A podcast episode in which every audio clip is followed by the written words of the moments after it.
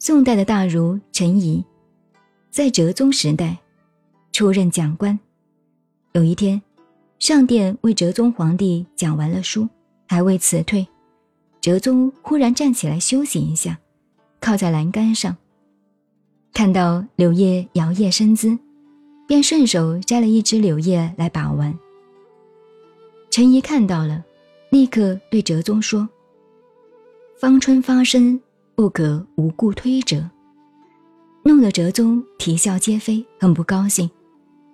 随即把柳条掷在地上，回到内宫了。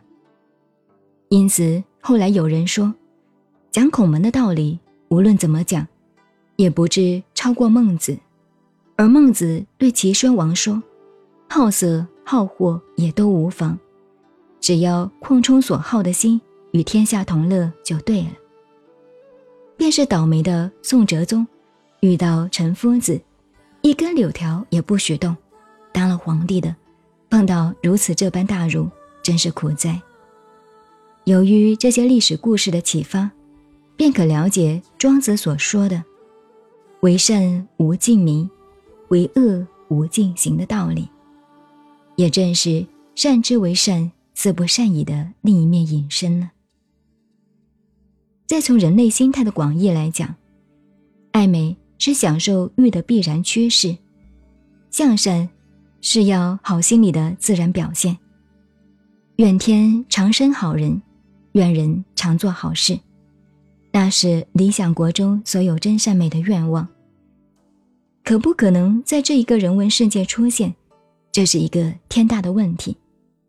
我们顺便翻开历史一看，秦始皇的阿房宫，隋炀帝的迷楼和他所开启的运河两岸的隋堤，李后主的凤阁龙楼，以及他竭力求工求美的词句，宋徽宗的梁月和他的书笔和书画，慈禧太后的圆明园和他的花鸟，罗马帝国极盛时期的雕刻建筑，甚至。驰名当世，如纽约的摩天大厦、华盛顿的白宫、莫斯科的克里姆林宫，也都是被世人认为是一代美或者权力的标记。但从人类的历史经验来瞻前顾后，谁能保证将来是否还算是至善至美的尤物呢？唐人韩从有一首柳枝词说。良愿随题事已空，万条有舞旧春风。何须思想千年事？谁见养花入汉宫？老子却用更深刻而尖锐的笔触指出：故有无相生，难易相成，长短相较，高下相倾，声色相和，前后相随。是以。